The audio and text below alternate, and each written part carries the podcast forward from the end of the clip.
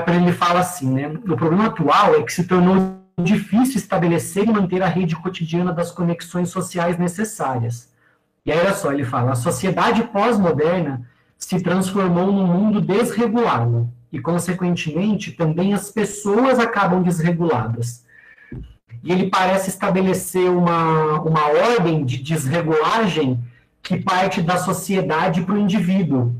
É, e eu estou assim, ainda não acabei de ler o livro, mas até a altura onde eu estou, eu estou concluindo que capital moral é uma construção social, não uma construção individual. É, mas o social é a soma dos indivíduos, né? Então eu queria, se você pudesse contribuir assim, para ajudar a gente a entender esse processo de quem influencia quem quem é determinante na formação de quem, ou se isso é simples, uma simples retroalimentação do indivíduo para a sociedade, ou da sociedade para o indivíduo, como que você enxerga isso? Tá. É, então, realmente assim,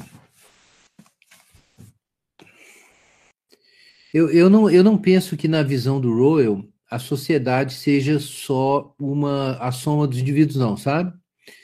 Eu acho que ele tem uma noção de dinâmicas sociais e de que é, a sociedade tem propriedades emergentes em relação ao indivíduo.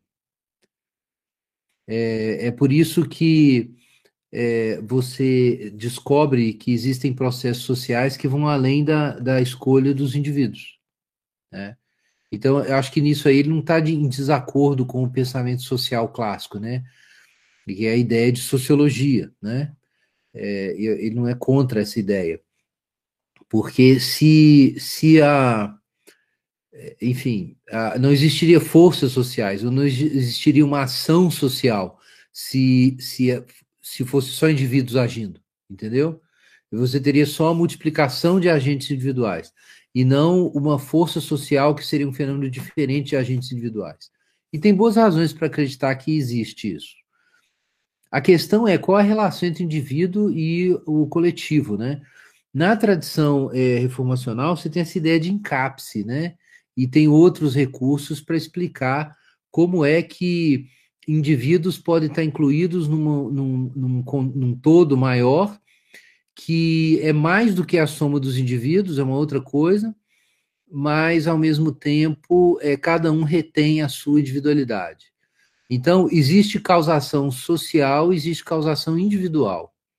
Indivíduos podem influenciar o social, que não é a mesma coisa que influenciar só os outros indivíduos, e a sociedade também influencia o indivíduo, mas ele não está determinado por ela, não. Então, não tem nada determinista nessa tradição, e no, no Royal Kuiper também não. O indivíduo não é um subproduto de processos sociais, entendeu? Mas ele sempre, toda a resposta dele, ela tem como contexto os processos sociais. Ele está sempre respondendo, dizendo sim ou não. Ele tem liberdade para como ele responde. Claro que ele tem liberdade, mas, é, mas, mas ele não ele não responde ex nihilo, entendeu? Ele não responde a partir de responde a partir de uma realidade dada que é uma realidade coletiva, né?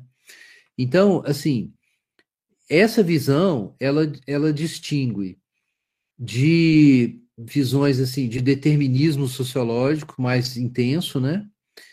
É, e também distingue de, de visões mais atomistas, né?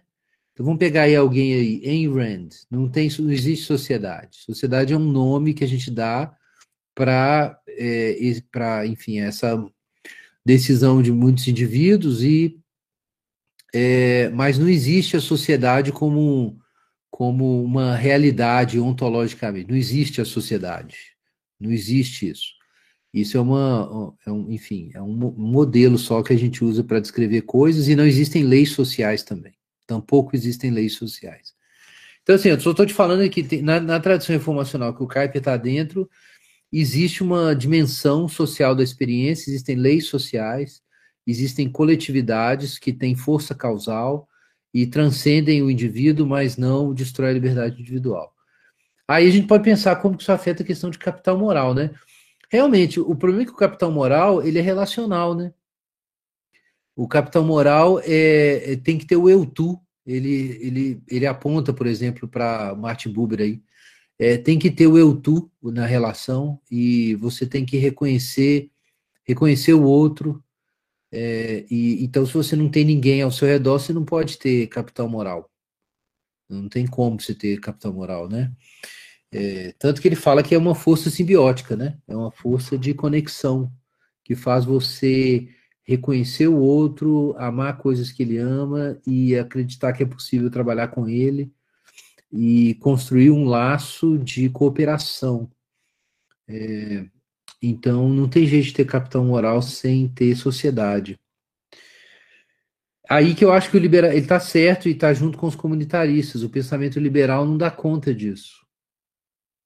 O pensamento liberal não dá conta disso. Enfim, não, eu não sei se eu entendi bem, mas a questão era essa, a questão do indivíduo e do coletivo. Então, é, na visão dele, não é nenhum nem outro é absoluto. Eles são níveis diferentes da realidade, tá?